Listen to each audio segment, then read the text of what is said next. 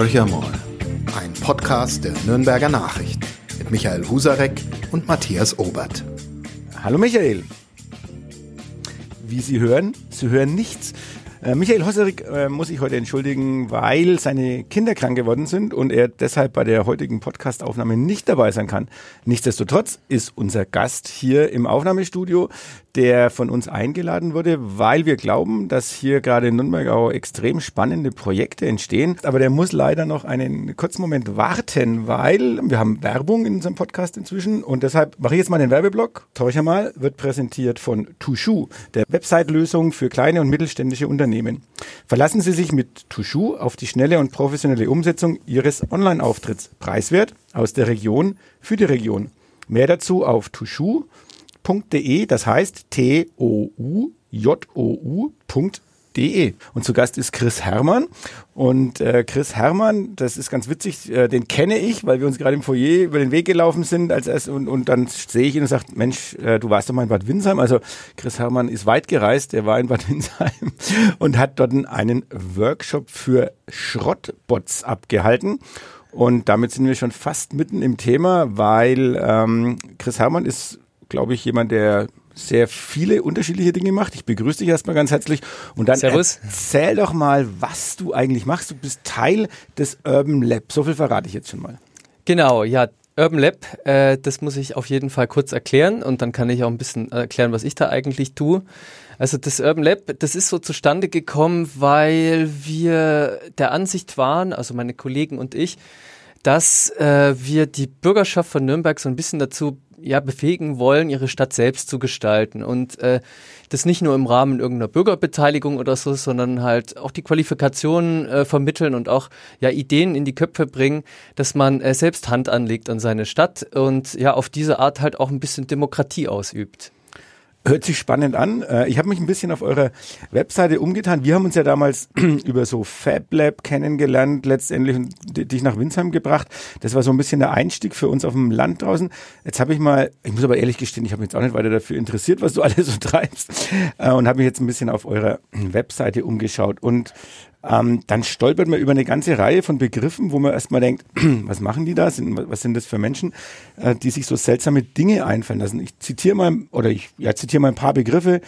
Da steht sowas wie Raumparasit oder Quellkollektiv, Textualienmarkt, essbare Stadt oder ULF, das ist die unabhängige Lese, ein unabhängiges Lesereinfestival und ein Kulturhauptstädtler. Also ihr seid breit aufgestellt, habe ich den Eindruck. Ja, äh, wobei ich jetzt auch sagen muss, das sind, die sind nicht alle auf unserem Mist gewachsen, sondern das sind viele Akteure hier in Nürnberg, ähm, die wirklich irrsinnig gute Sachen machen äh, und wo wir teilweise Hilfestellung leisten. Und äh, jetzt zum Beispiel beim Ulf, da haben wir ja, Dinge produziert äh, für das Festival, damit man sich da besser zurechtfindet. Ähm, also teilweise bauen wir Sachen. Mhm. Äh, wir bauen Sachen mit Leuten zusammen, mit Bürgern zusammen. Ähm, das ist so ein bisschen unsere Spezialität. Ähm, und andererseits denken wir uns natürlich auch Sachen selber aus. Ähm, da komme ich jetzt mal ganz kurz auf diesen Raumparasit. Das ist ein sehr interessantes Ding. Äh, wie man schon hört, das ist äh, ja eine Art Fantasiegebilde. Ne? Erstmal kann man nichts damit anfangen, aber wenn man den Kontext versteht, dann ist es vielleicht doch ein sehr interessantes äh, ja, Format. Mm, also der Raumparasit, der ist entstanden äh, in einer Kooperation mit äh, dem Kulturreferat äh, der Stadt Nürnberg und äh, dem Quellkollektiv. Das ging alles davon aus, dass das Quellkollektiv ähm, festgestellt hat, dass äh, in Nürnberg äh, Nachholbedarf ist beim Thema Zwischennutzung und Räume. Äh, man merkt so einen Druck äh, in der Kulturszene, dass die Räume immer enger werden, äh, vieles wird immer teurer, wird verkauft. Ähm, und das sollte so ein bisschen dem entgegenwirken. Und, und vielleicht musst du sogar den Begriff Quellkollektiv auch Ja, den erklären. muss ich auf jeden Fall erklären. Das Quellkollektiv, das ist ein Verein. Der ist entstanden aus den ehemaligen Quellebewohnern, die dort ah, okay. äh, eben auch eine Zwischennutzung gemacht haben und dementsprechend auch den Sinn erkannt haben hinter so einer äh, Zwischennutzung. Äh, Zwischennutzung ist halt eben so eine temporäre Nutzung von Räumlichkeiten, ähm, wo man auch weiß, ja, das hört irgendwann auf, aber man bekommt diese Räumlichkeiten dann zu guten Konditionen. Also sehr gut geeignet eigentlich, um Dinge auszuprobieren. Genau, also dieses Quellkollektiv hat sich äh, eben das zum Thema gemacht, hat gesagt, da muss ich was tun in Nürnberg, hat sich ähm, an das Kulturreferat gewandt und dort ist man auch auf offene Ohren gestoßen, gerade auch im Rahmen der Kulturstrategie, die ja entworfen wurde.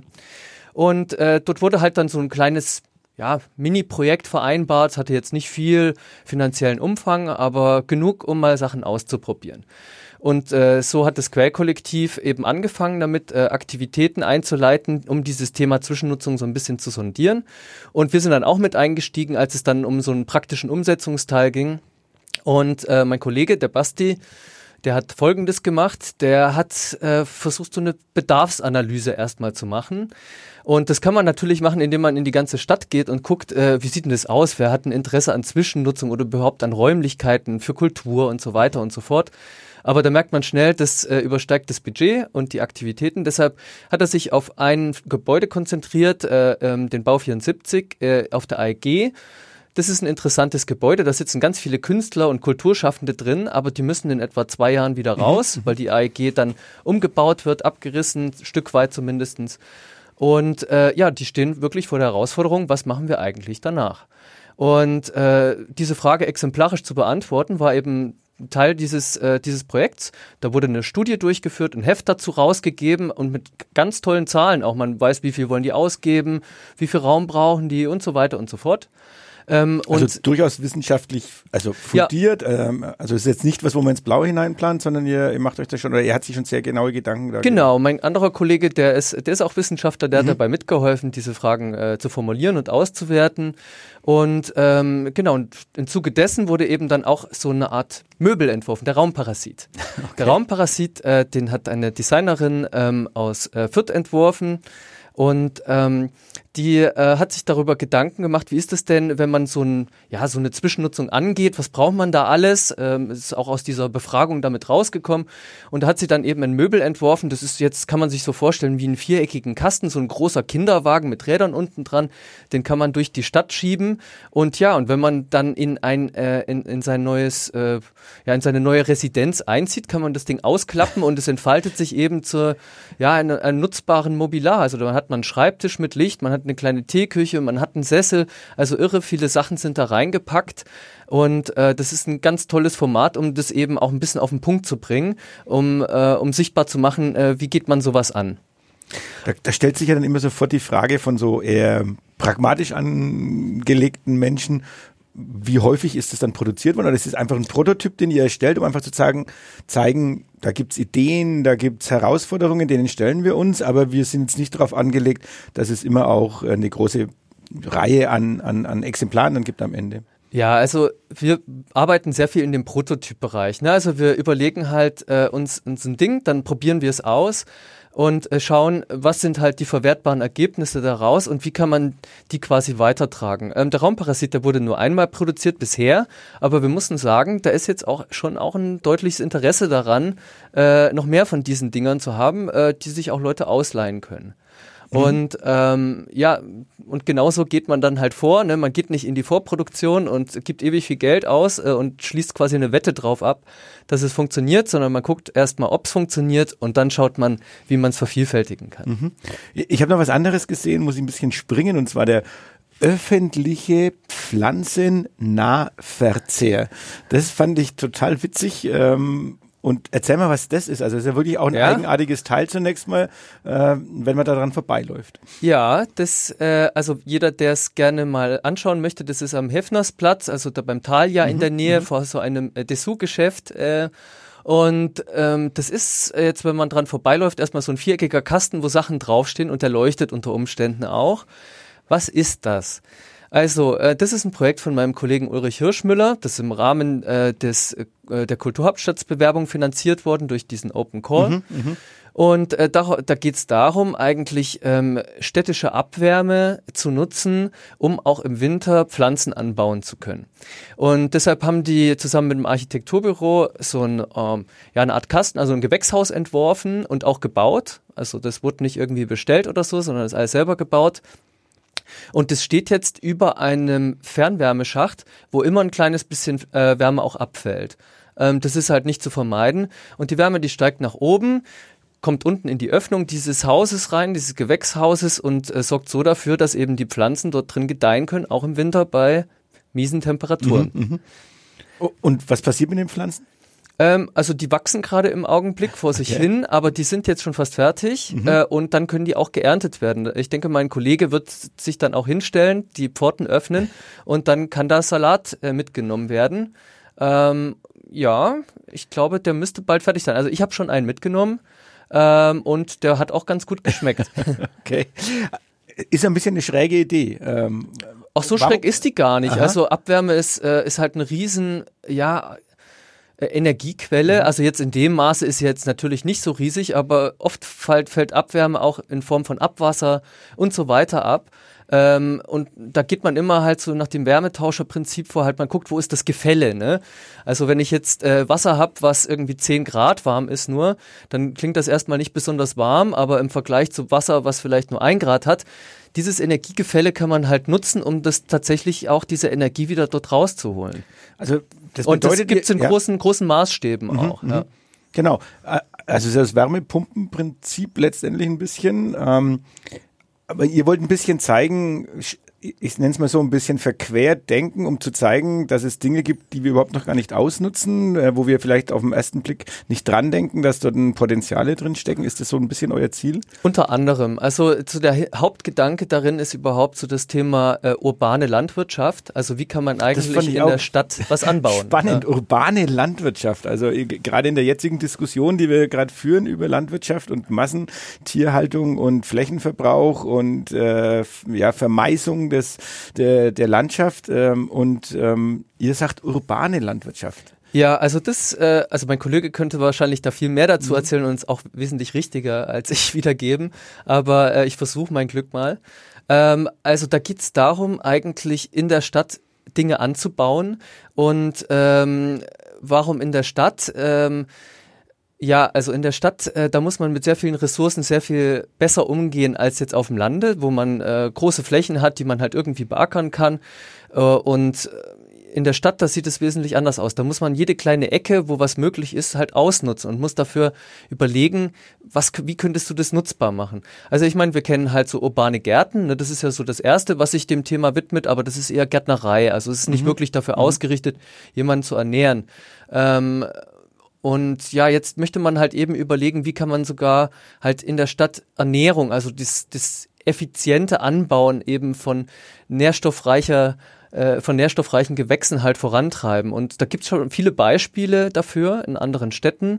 Äh, zum Beispiel in Berlin gibt es so eine Roofwater Farm, die haben auf dem Dach halt eben so ein riesen Gewächshaus äh, und, und unten drunter haben die so ein Aquaponik-System, wo halt ähm, äh, Fische quasi dann auch wachsen. Mhm, das ist so, mhm. so ein Kreislaufsystem ähm, Fische, die kacken ins Wasser, sage ich jetzt mal so plump, ja.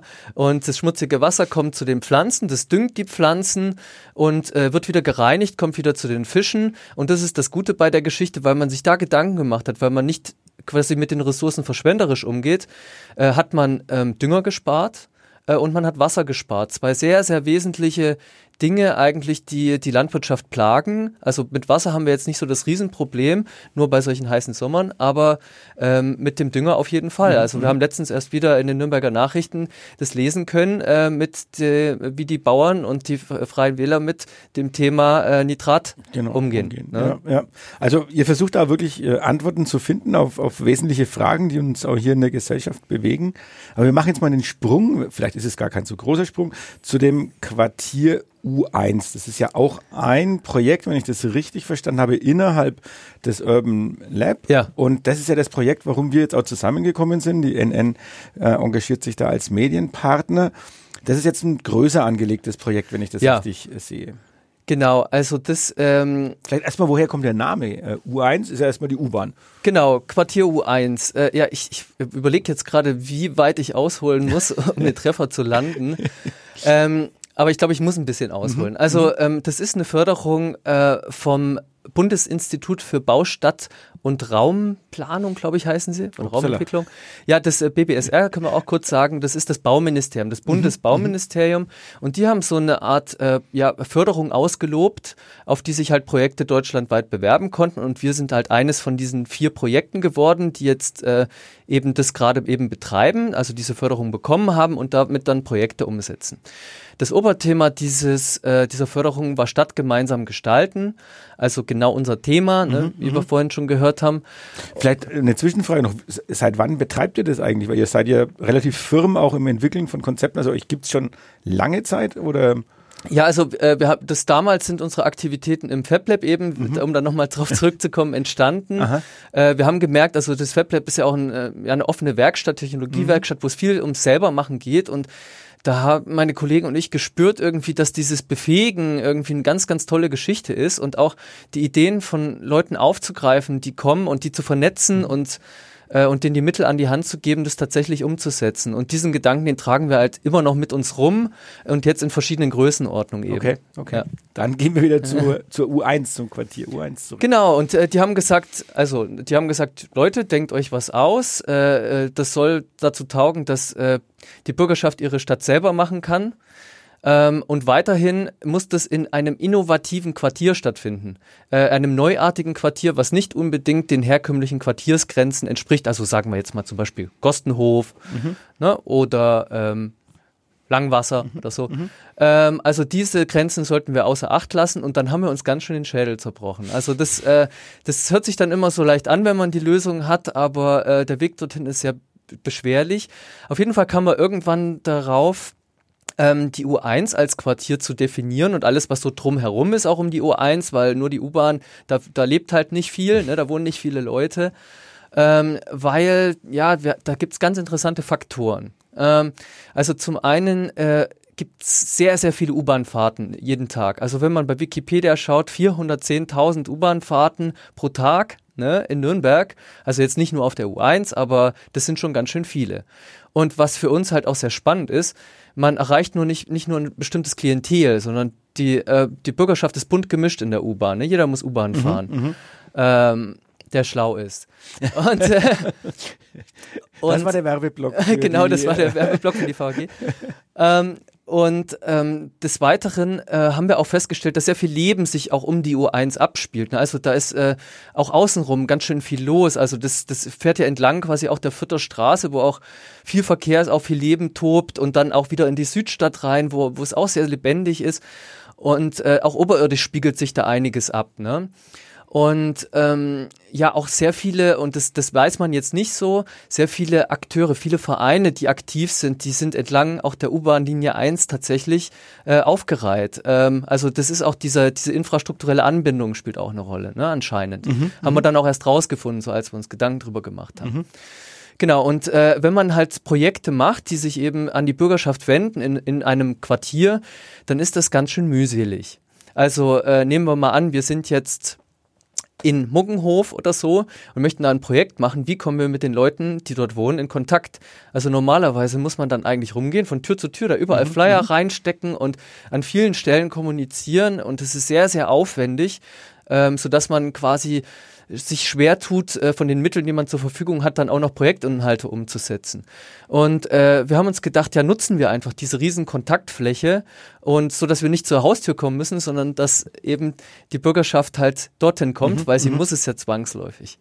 Mhm. Genau. Das ist der Grundgedanke, okay? Das war der Grundgedanke. Ja, also du hast jetzt eine, eine Strecke sozusagen von A nach B die mhm. definiert ein neues Quartier, das es bisher in der Form überhaupt nicht gegeben hat. Und das misst sich jetzt an der U-Bahn-Linie U1. Genau, also weil auch die U1 äh, eigentlich fast jeder in Nürnberg kommt damit irgendwie in Verbindung, mhm. nutzt die äh, äh, während der Woche wahrscheinlich mindestens einmal oder so. Und äh, das ist halt irgendwie was, was wir auch fanden, dass es Nürnberg verbindet irgendwie. Mhm. Das kann mhm. das repräsentieren. Mhm. Ja. Ja, und was macht man denn damit, wenn man so ein Quartier erfunden hat? Ja, dann muss man sich weiter den Schädel zerbrechen. äh, wie kann man halt dieses erstmal, äh, äh, ja, die, dieses kartografische Etwas äh, mit Leben füllen. Ja? Und äh, da müssen wir uns jetzt ganz oder haben wir uns ganz viele Sachen mhm. schon vorüberlegt und werden äh, weiterhin auch dran arbeiten, dort Leben in die Bude zu bringen, sage ich mal. Mhm. Aber da gibt's doch schon Leben. Also da, da gibt es Vereine, Organisationen, genau. ähm, die, die, ja schon sehr, sehr viel machen. Äh die gibt's, ne? aber die wissen teilweise gar nichts voneinander. Mhm. Und auch die Leute, die die U-Bahn nutzen, die wissen nicht, dass es die gibt und dass diese Vereine auch engagiert sind, Leben in die Stadt zu bringen, dass man dort mitmachen kann. Auch wie die das machen, das weiß man nicht. Und genau dieses Wissen ähm, dann auch ein bisschen in die Breite zu bringen, zu zeigen, wo man eigentlich überall sich aktivieren kann in der Stadt, wie man auch niederschwellig ähm, lernen kann, eigene Projekte in die Hand zu nehmen oder auch bei anderen mitzumachen, das ist halt die Herausforderung bei der Geschichte.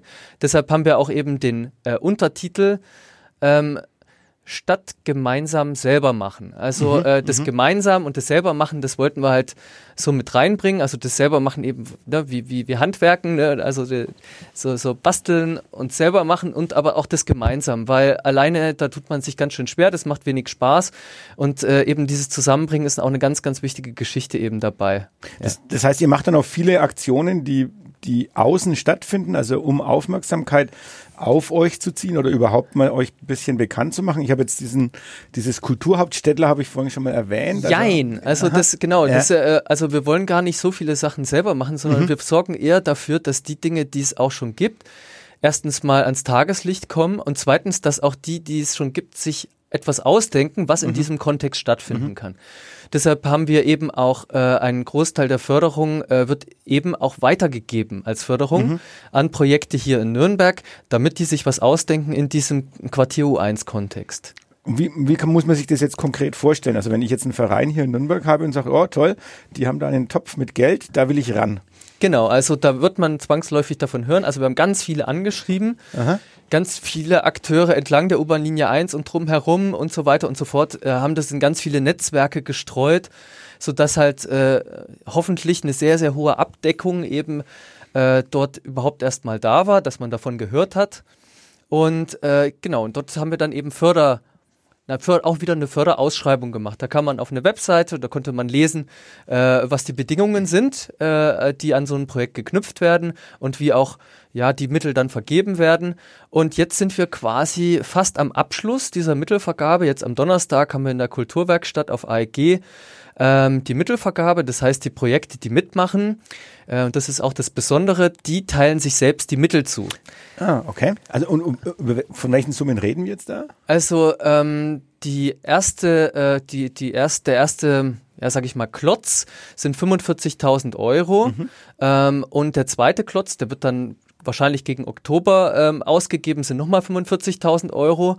Und in der Zwischenzeit wird es auch noch Kleinförderungen für, äh, auch für Einzelbürger, sage ich jetzt mal, geben, während jetzt diese äh, Förderungen sich eher an ähm, ja, Institutionen gewandt haben, Vereine, Einrichtungen, Dienststellen und so weiter und so fort. Und wie viele Projekte haben sich da beworben? Also da haben sich jetzt im ersten Schritt, äh, glaube ich, waren es 38 Projekte mhm. beworben. Ähm, wir haben natürlich da so ein paar Kriterien festgelegt, äh, deshalb mussten wir auch zwei wieder aussortieren direkt erstmal, weil einfach ja die formellen äh, äh, Einreichungskriterien dann nicht gestimmt mhm. haben. Ist ja auch nicht schlimm. Mhm. Und ähm, Genau, und dann musste man so Workshops besuchen. Bei dem einen Workshop, ähm, da hat man dann ganz viel nochmal gelernt, worum es denn da gehen soll in dem Quartier U1 und haben auch versucht, so ein paar Schwerpunkte rauszuarbeiten mit, äh, mit den Akteuren, mit, mit den Vereinen, ähm, weil wir wollen auch nicht nur, dass man an dieser Förderung teilnimmt und, äh, und Geld kriegt, ja. und, um ein Projekt umzusetzen, sondern wir wollten auch Wissen vermitteln. Das war mhm. uns ein großes Anliegen, weil wir gemerkt haben, wenn wir dieses Wissen aufbauen, dann befähigen wir auch diese äh, Vereine dazu, äh, auch zukünftig irgendwo anders auch Förderungen zu beantragen, auch Projekte strukturierter umzusetzen. Und dieses Wissen wollten wir halt mitgeben. Aha. Und ähm, die Verteilung der Gelder regeln die teilnehmenden Organisationen jetzt selbst. Das finde ich hochspannend. Ja, ähm, das, das, äh, also wir haben uns da natürlich aus Ideen bedient, die es auch schon gibt. Wir haben die nur ein bisschen mhm. anders zusammengeführt. Wir haben da auch eng mit der Stadt zusammengearbeitet. Ähm, da haben wir ganz viel vorüberlegt, gesammelt, was uns alles eingefallen ist. Dann haben wir einen Workshop gemacht in Lauf auf der Kulturkonferenz und haben die Teilnehmer dort in dem Workshop in die Position versetzt, selber Fördermittel auszugeben für Projekte, die wir uns vorher ausgedacht haben. Und es war sehr, sehr spannend, das zu beobachten. Aus diesen Erfahrungen und auch aus vielen Vorgesprächen mit der Kulturförderung, mit äh, N2025, dem Kulturhauptstadtsbüro, äh, und auch anderen äh, äh, Leuten, die in der Stadt mit Förderungen äh, schon zu tun hatten, kamen wir dann auf dieses Modell. Das ist auch ein bisschen inspiriert durch den Alternativtopf, glaube ich, hieß der. Ich bin mir jetzt ein bisschen unsicher, das gab es früher mhm, mal. Mhm. Da wurde eine halbe Million Mark, glaube ich, äh, an Alternativprojekte in Nürnberg ausgegeben und die mussten das auch selber verhandeln. Wir haben aber dann aus den Geschichten gehört, dass das ja nicht ganz so strukturiert damals mhm. stattfand, weil man da noch keinen Modus entwickelt hatte. Ähm, aber es war trotzdem nicht schlecht. Mhm. Und das Gute daran war, dass die ganzen Projekte sich auch kennengelernt haben, weil sie das selber mit sich aushandeln mhm. mussten. Mhm. Also das ist auch ein Faktor, den wollten wir mit einbinden. Und deshalb haben wir jetzt eben so ein bisschen eine strukturierte Art entwickelt, äh, dass die Projekte, die selbst eine Idee einreichen, auch aushandeln können, ähm, wie die Mittel verteilt mhm. werden. Und kann man, auf was kann man sich jetzt freuen? Ähm, das werden wir am Donnerstag dann äh, sehen. Keine Geheimnisse werden jetzt hier. Äh, nee, das kann ich noch nicht sagen. So, halt. das okay. ist, äh, äh, da wird dann eben diese Abstimmung dann sein. Und, äh, das heißt, da kristallisieren sich dann wirklich nochmal, trennt sich sozusagen die, Streu vom Weizen oder wie soll man das nennen? Nee, also, also es gibt halt nur 45.000 ja, Euro ja. und äh, die müssen halt dann ausgegeben werden, solange bis sie reichen. Ne? Okay. Und äh, und da kann man nicht jeden damit zufriedenstellen, mhm. weil äh, wenn man das Budget dann auch wieder kürzt für das, was eingereicht wurde für die Projekte, mhm. dann können sie ja nicht mehr umgesetzt mhm. werden. Mhm. Deshalb ähm, haben wir dann einen Vergabemodus eben entwickelt, wo man, ja, ich kann es mal so sagen, es geht so ein bisschen Richtung Eurovision Song Contest.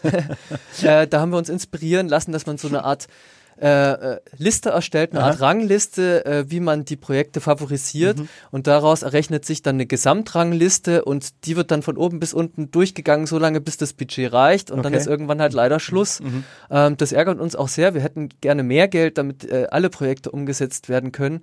Ähm, aber ja, wir hoffen trotzdem drum, dass wir durch die Vernetzung, auch die spätere Vernetzung, auch die Projekte einholen können, die, äh, die nicht gefördert würden diesmal. Aber kann man was zur Spannbreite sagen? Von, von das ist, äh, oh nee, das ist e-, echt sehr, sehr breit. Okay. Also äh, Puh, ja gut, ich muss es jetzt irgendwie, nee, ich kann jetzt keins rausstellen. Ja, das wäre ja, das wär, das wär, wär jetzt gemein. Vorteil, äh, ja, genau, genau also und wir mischen uns da auch gar nicht mhm. ein, wir geben nur die Struktur vor mhm.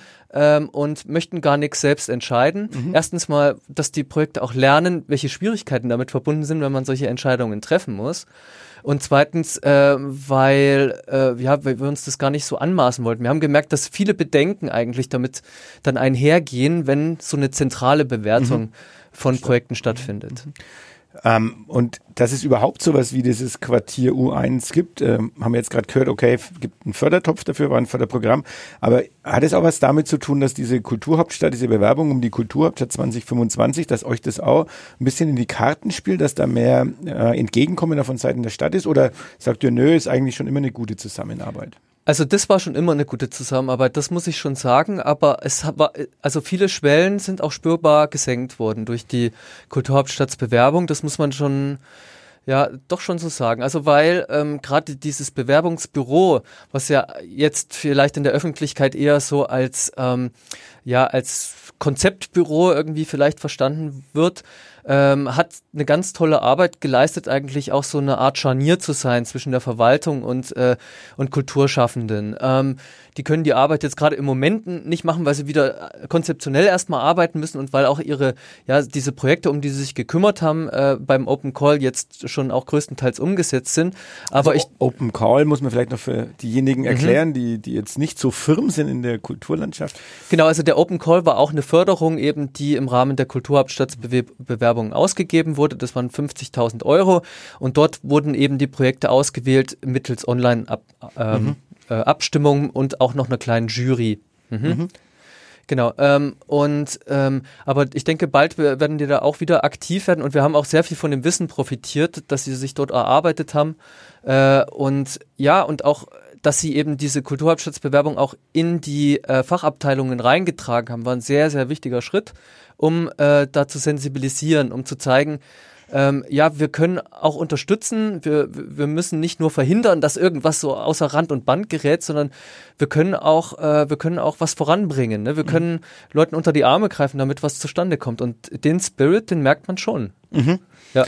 Ähm, ist es eine Aufbruchstimmung durch die Bewerbung in, in, in, um die Kulturhauptstadt? Oder ist es eher was, was jetzt wirklich von unten so bessere Vernetzung, äh, wir, wir, wir, merken, dass wir gemeinsam mehr erreichen können? Ähm, ja, ich glaube, das kam auch schon vor der Kulturhauptstadtsbewerbung. Also das ist insgesamt schon so ein Trend, dass so urbane Initiativen entstehen. Mhm.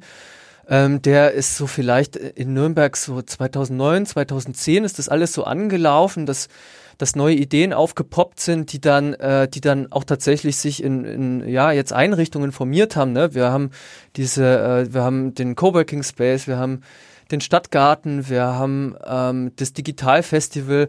Also diese Dinge sind eigentlich damals so entstanden, auch das FabLab mhm, mhm, ähm, und äh, und haben eben ihre Ausprägungen gefunden und äh, ja, und jetzt entstehen auch immer mehr Initiativen, e-, eben auch wie N-Ort, die das Kulturhauptstädtler umgesetzt haben, die, äh, die die innere, ja, die innere Leidenschaft verspüren, äh, in ihrer Stadt was zu ändern zum Besseren, mhm. also aus mhm. ihrer Sicht, ja.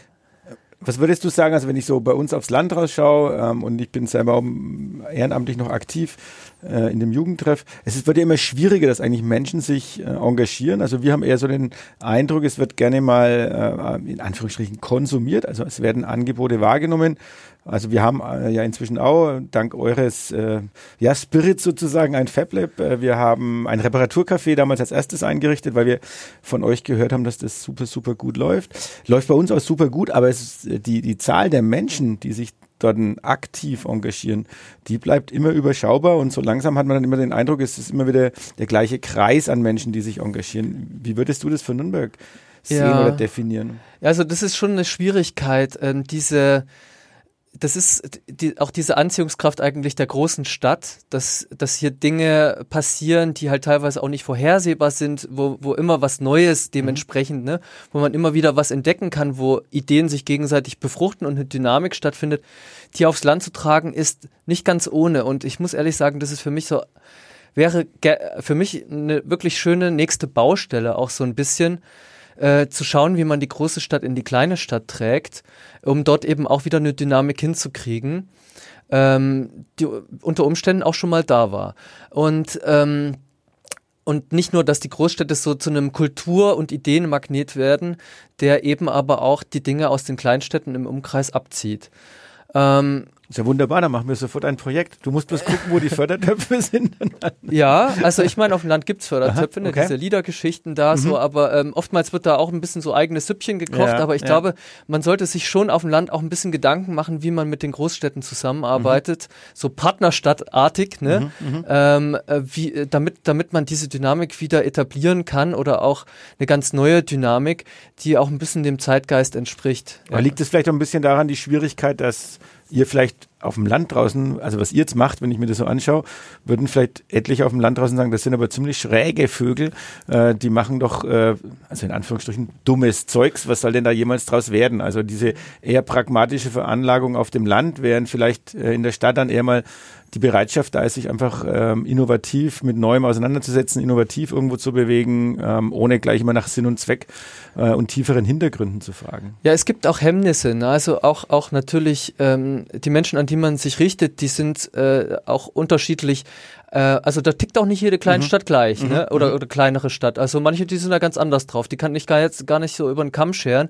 Äh, ehrlich gesagt, früher, als ich diese Tour gemacht habe durch die Metropolregion und auch die äh, kleineren Städte, da ist mir teilweise schon auch ein bisschen ins Herz aufgegangen, mhm. irgendwie über mhm. die lokale Leidenschaft, die dort stattgefunden hat. Ähm, deshalb muss man, glaube ich, kann man wahrscheinlich die Konzepte auch, die Lösungsvorschläge nicht über einen Kamm scheren. Ähm, ja, also ich, ich würde mich freuen, darüber nachzudenken. Ich kann jetzt nichts aus der Hosentasche schütteln, äh, um, um, um das äh, zu sagen, das ist die Lösung. Mhm. Ja. Okay, ja, und wie geht's jetzt weiter mit dem äh, Quartier U1? Was, äh, was können wir noch, was können wir erwarten in den nächsten Jahren? Oder ist das was, was jetzt sagt, naja, das machen wir jetzt mal ein, zwei Jahre und dann ist das Ding auch wieder gut? Ähm, ja, also tatsächlich ist das auch immer ein Problem. Also das muss man auch mal so sehen, dass Projekte sind zeitlich finanziert und begrenzt. Und es ist für uns dann auch immer ein bisschen blöd, wenn wir wo weggehen müssen, wo wir eigentlich gerade angefangen haben, so Strukturen aufzubauen und Angebote, die wir unterbreitet haben, dann einfach abbrechen müssen. Mhm, mh. Das äh, ist immer ein Problem, aber dieses Mal wollen wir es ein bisschen besser machen. Also wir, äh, das Projekt wird jetzt noch anderthalb Jahre laufen und wir werden uns ein halbes Jahr Zeit nehmen, um die Ergebnisse dann auch weitertragen zu können. Zumindest die Ergebnisse, wo wir gesehen haben, da ergeben sich tatsächlich ein paar Potenziale, dass die in Nürnberg äh, was verändern können. Und äh, ja, wie geht's da jetzt weiter? Also wir haben, wie gesagt, am Donnerstag ist jetzt die Auswahl äh, der geförderten Projekte. Ähm, und die werden dann auf die Straße gebracht werden. Also wird dann überall was stattfinden, mhm, natürlich, mhm. Äh, äh, um die U-Bahn-Linie 1. Ähm, das ist so der eine Part. Dann werden wir auch ein paar Sachen machen. Also wir werden versuchen, auch noch Impulse zu setzen und Lücken zu füllen, die vielleicht durch die, ähm, ähm, durch die Akteursprojekte noch nicht so zustande kommen. Äh, werden dort auch mit Partnern wieder arbeiten, weil ja, wir sind eigentlich fast ausschließlich mit dem äh, mit dem Organisieren äh, äh, beschäftigt. Dann wird es auf jeden Fall so kleinere Werkstätten auch geben in der Stadt, wo wir, ne, ich habe ja gesagt, bauen ist ja. ein bisschen unsere Leidenschaft, ja. wo wir auch versuchen mit äh, Anwohnern äh, Dinge zu bauen, die äh, womit sie auch ihre Stadt ein bisschen verbessern können. Wir haben das jetzt schon ganz schön oft geübt. Jedes Jahr auf dem Brückenfestival äh, kann man mit uns bauen. Uh, und äh, es sind immer coole Sachen und die Leute sind auch immer ziemlich begeistert. Mhm. Und eigentlich würden wir gerne dieses Format auch weiter in das Quartier jetzt reintragen. Ähm, dann, äh, also für mich die spannendste Baustelle ähm, ist äh, das Amt für Ideen. Äh, wir wollen quasi eine Amtsstelle neu erfinden. okay. Äh, eine Amtsstelle, die sich halt ausschließlich den Ideen widmet, mhm. die die Anwohner Nürnbergs haben. Und äh, was kann man dort machen? Also man kann dorthin gehen mit seiner Idee und wir helfen dabei, dass äh, aus dieser Idee dann nachher ein Konzept wird, also dass man sieht, wie kann das dann auch zur Umsetzung geraten und wie kann aus dem Konzept dann aber auch ein Projekt werden, also wie wird es dann auch umgesetzt, wie kann es auf die Straße mhm, kommen mhm. und auch wie kann es damit weitergehen. Und da gibt es ganz schön viel Wissen zu wissen. Ähm, sei es jetzt Förderung, sei es städtische Ansprechpartner, Regulierungen, mhm. denen man mhm. unterworfen ist. Aber ganz wichtig auch ist die Netzwerkarbeit. Ne? Wer kennt wen? Mhm. Wer hat was mhm. schon mal gemacht? Wer hat welches Wissen? Das ist extrem wichtig und wir sind sehr, sehr gespannt auf das Ding. Wir haben schon mal es kurz getestet auf dem Kulturhauptstädtler. Das war sehr spannend. Wir haben dann festgestellt, wie viel Zeit brauchen wir ja. eigentlich für so eine Beratung und so mhm. weiter. Ähm, wollen dort auch ähm, mit äh, anderen Initiativen zusammenarbeiten, auch mit der Stadt. Wir gucken halt, und loben das auch so ein bisschen aus. Also wer hat was Interessantes, wer hat Spezialwissen irgendwie, was Projekten dabei helfen kann, irgendwie Dinge äh, auf die Straße zu mhm. kriegen. Ne? Sei es jetzt drum, dass sich jemand mit Vereine gründen auskennt mhm. oder mhm. mit Versicherungsfragen oder mhm. wie auch immer. Mhm. Ähm, so Spezialwissen, was wir vielleicht auch nicht haben.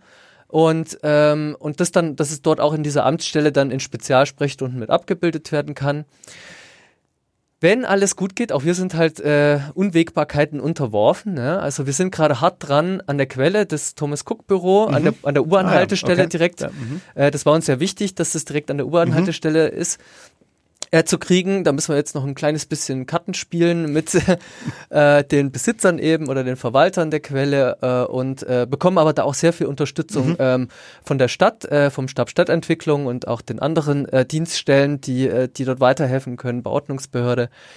Ähm, und ja, wir freuen uns auch so ein kleines bisschen darauf, diese ganzen Erfahrungen zu sammeln und weitergeben zu können. Ne? Wie interagiert man mit der Verwaltung? Mhm. Diese Schnittstellen, das mhm. interessiert mhm. uns sehr. Hört sich extrem spannend an. Wir sind auch schon ziemlich am Ende des Podcasts. Es, ist Aha. schnell gegangen. Äh, Amt für Ideen. Also das nehme ich auf jeden Fall mal mit, auch in meine Heimatgemeinde. Ja, äh, gerne. Äh, also finde ich, finde ich echt eine spannende Sache, weil wirklich ja häufig ganz, ganz viel Wissen da ist. Du hast es ja gerade geschildert. Und, und dann die Vernetzung einfach fehlt ähm, und sozusagen das alles in so kleinen, kleineren äh, Gruppen dann bleibt äh, und die Vernetzung ist euer ganz großes Thema und äh, ja, jetzt fahrt ihr mit der U1 durch die ganze Stadt auf jeden Fall. Genau, also am Ende, das kann ich noch sagen, da wollen wir halt auch eben so ein bisschen äh, eine Art Dokumentation. Wie mhm. macht man denn so ein Amt für Ideen, so dass man das dann eben auch äh, nach Bad Windsheim zum Beispiel schicken kann, ja, für Leute, die sich dann äh, dafür interessieren. Mhm. Die können sich das durchlesen und, äh, und äh, schauen, wie man sowas aufbaut und können uns dann auch besuchen kommen, um zu sehen, wie sowas funktioniert. Wunderbar. Und wer zwischendrin schon was wissen will, einfach nochmal auf die Webseite oder immer wieder mal auf die Webseite schauen. Äh, ich wiederhole es nochmal, Urban Lab, zusammengeschrieben minus nuernberg.de. Ähm, da habe ich mich auch informiert, muss ich sagen, weil ich total überrascht war, was ihr alles treibt, was so ein kleines Team, ihr seid ja nicht äh, sehr viele, ähm, nee. was die auf die Beine stellen. Ich glaube, zwei Hauptamtliche. Äh, ja, wir sind so, also für das Projekt sind, haben wir drei halbe Stellen jetzt okay. gerade und äh, dann helfen uns gerade noch zwei 450 Euro Stellen mhm. äh, zusätzlich mit, weil wir gerade sehr, sehr viel zu tun haben. Äh, und dann haben wir noch, ja, der, der arme Geschäftsführer, der, der hat äh, auch noch eine 450 Euro Stelle. Okay. Genau, also sowas. Also es sind noch Mitstreiter, willkommene Mitstreiterinnen auf jeden Fall. Äh, äh, Gerade im Moment, äh, da können wir uns gar nicht mit dem Thema auseinandersetzen, mhm. weil wir so landunter sind. Ah, okay. Äh, aber bestimmt haben wir bald wieder Zeit äh, und, und Muße, uns darüber Gedanken zu machen. Aber ja, ja, hoffentlich, äh, aber wir haben nicht so viel Geld leider. Nein, es müsst, ihr habt ja auch viele Ehrenamtliche, es kommt ja auch viel aus ja, dem ehrenamtlichen Bereich ja. ähm, mhm. und auch, auch, viele der Aktivitäten, was ich gesehen habe, wird ja auch von Ehrenamtlichen mhm, gestemmt. Genau. Also es geht nur in der Mischung, denke ich, ihr seid Ideengeber, Anstoße äh, oder holt euch, äh, lasst euch auch gerne äh, von Ideen bereichern. Ja. Und insofern äh, Riesenthema für die Stadt und auch für die nächsten Jahre. Mhm. Ich wünsche euch alles Gute auf jeden Fall. Vielen ja, lieben Dank. Dank. Eine Frage habe ich natürlich noch, weil das ein fester Bestandteil des Podcasts ist. Interessieren sich Kulturschaffende für Fußball? Äh, für Fußball. Oder interessiert sich Chris äh, Herrmann für Fußball? Äh, früher mal. Ähm, also ähm, ich habe dann, also so, zuerst so dieses mit Panini-Bildchen sammeln und ne, okay. Zeugs. Äh, dann aber halt hauptsächlich Bolzen. Okay. Das fand ich halt ziemlich cool. Äh, eine Zeit lang. Jetzt gerade interessiere ich mich überhaupt nicht mehr dafür, aber ähm, das heißt, eine fundierte Aussage zum ersten FC Nürnberg kann ich von dir jetzt im Moment nicht. Äh, nee, überhaupt nicht. ähm, aber Fußball ist für uns halt auch ein Werkzeug, ne, wenn man es okay. jetzt so nimmt. Also äh, das ist für viele Dinge gut. Wunderbar, ein perfektes Schlu Schlusswort. Fußball ist für viele Dinge gut. Vielen Dank, Chris Heimann, dass du da warst. Ähm, wir werden auch mit euch bestimmt irgendwann nochmal wieder reden, äh, vor Schön. allem wenn die Projekte begonnen haben. Und ähm, ja, vielen Dank nochmal. Wir wünschen euch Zuhörerinnen und Zuhörern eine schöne Restwoche. Macht's gut und bis zum nächsten Mal. So machen wir das. Tschüssi. Mehr bei uns im Netz auf nordbayern.de